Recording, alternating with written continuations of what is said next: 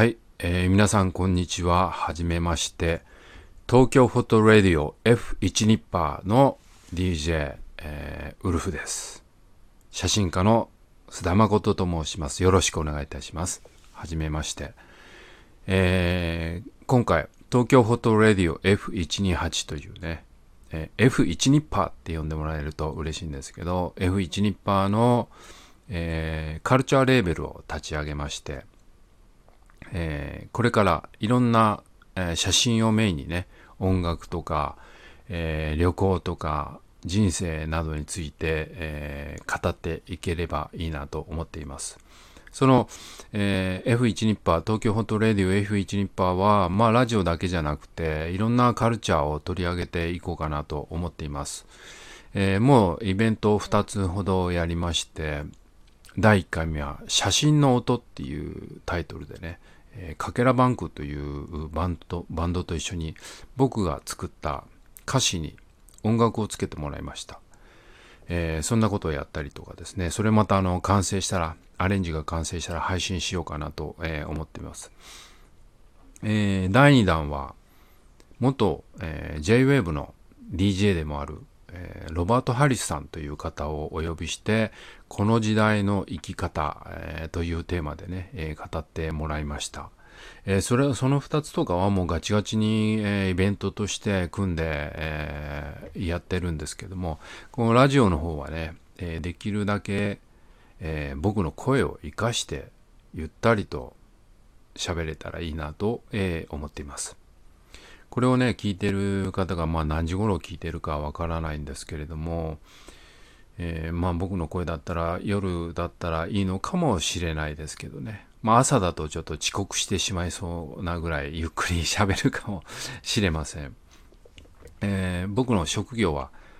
写真家なので写真の話もねたくさんしていきたいんですけれども写真っていうのはただ撮るだけじゃなくてその周りのクリエイティブなこと、えー、全てが関係してくるんで、えーそういう話もできたら、えーいいなと、えー思っています。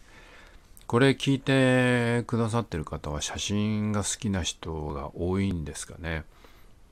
あのまああの初回なんでいろんなこうテキストを打ち込んでみたんですけどそれがどうやって、えー皆さんのところに表示されてるのかちょっとわからないんですけども、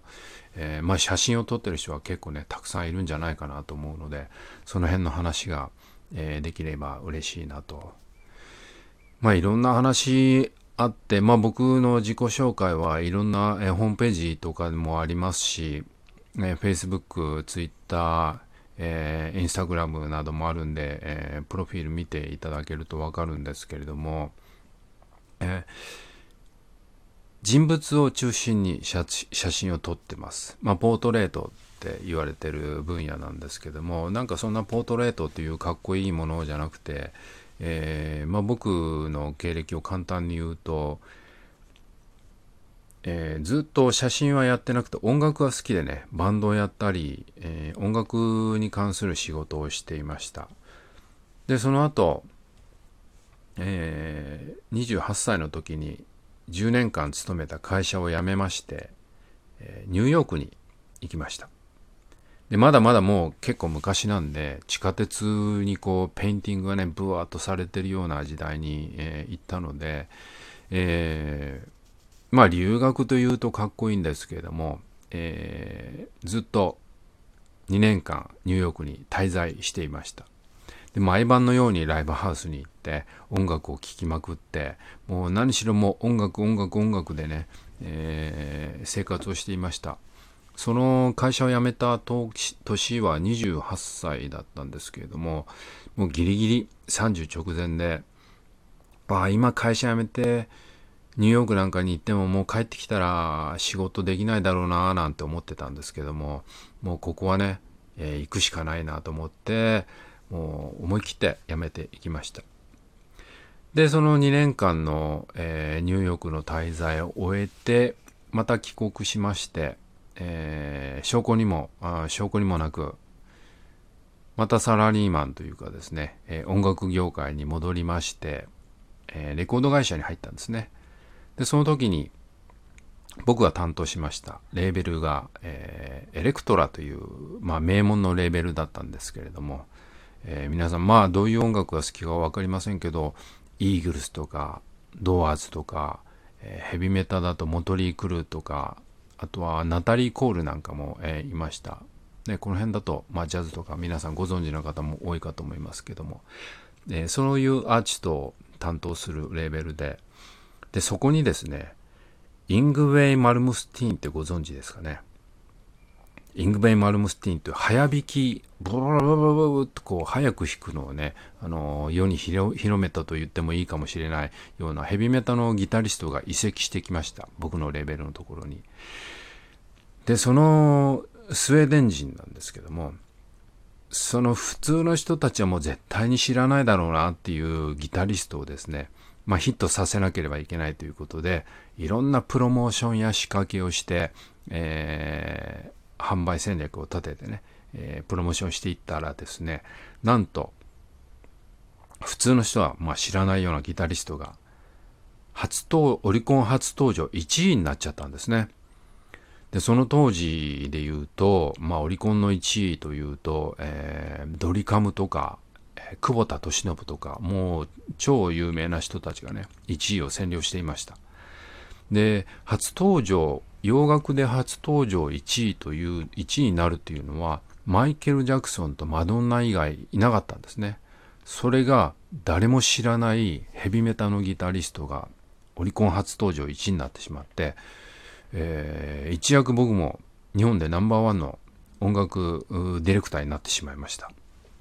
もちろん僕の力というよりも、えー、そのヘビメーターのイングベン・マルムスティーンというねパワーもありましたし、まあ、会社のパワーもありましたし、えー、そういった総合的に見てね、えー、1位になってでまあオリコンオリコンってもう皆さんもしかしたらご存知ないかもしれないですけど雑誌が出てましてこうチャートがね出てるんですけどもそのチャートの一番上に、え、ディレクター須田誠というのが、え、出まして、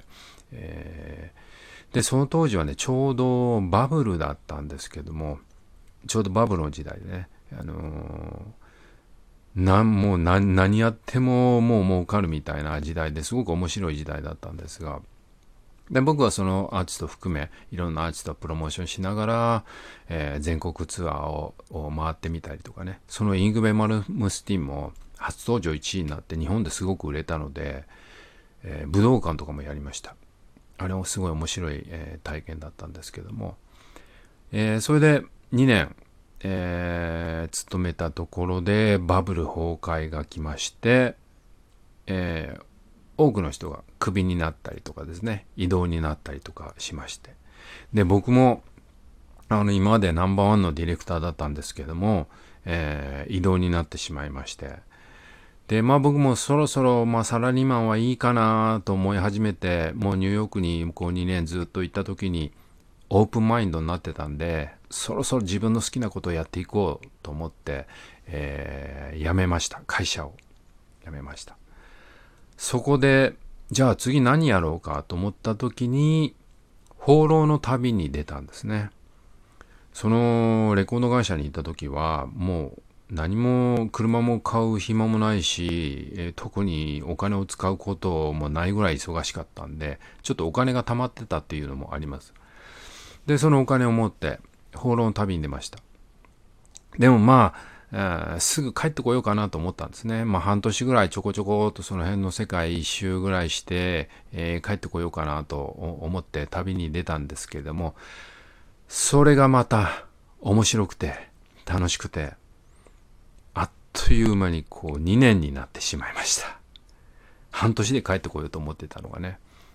すごく長くなってしまって、えー、最終的には31カ国を回って、えー、帰国することになりました。でも、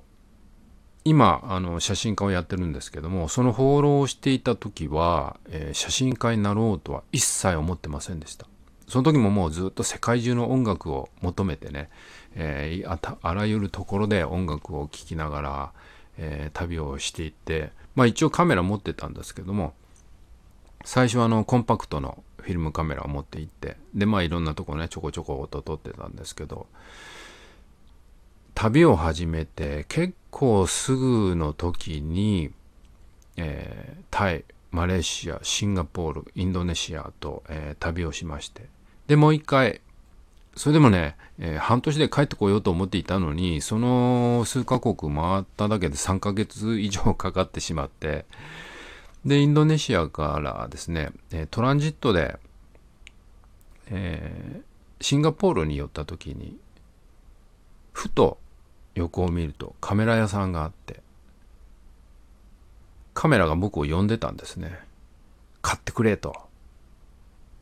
うん。これは何だろうと思ったんですけども、それまでこう宿を100円にしようか、120円の宿にしようかっていうぐらい、えー、貧乏旅行をしていたのに、そのカメラをですね、何万円もするカメラをパッと買ってしまったんですね。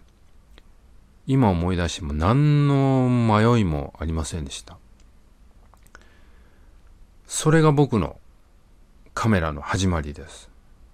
写真との出会いでした。それから、えー、全くカメラの知識がないまま世界旅行をスタートしていったんですね。で、どんどんどんどん写真を撮っていって、もちろんその時はプロになろうなんて思ってなかったんで、もう何しろ自分のパッションに従って撮りたいものをどんどん撮っていくというスタイルで、で、取説もなかったんで、首からカメラ下げ下げてる観光客を見つけてはね、これどうやって使うの？これどうやって使うの？エクスポージャーって何？こう全部英語だったんで、そんなの聞きながら写真を始めました。えー、この続きは、えー、第2回にということで、えー、ぜひまた聞いてください。もし僕の声が気に入ってくださった方は、フォローなどもよろしくお願いします。ありがとうございます。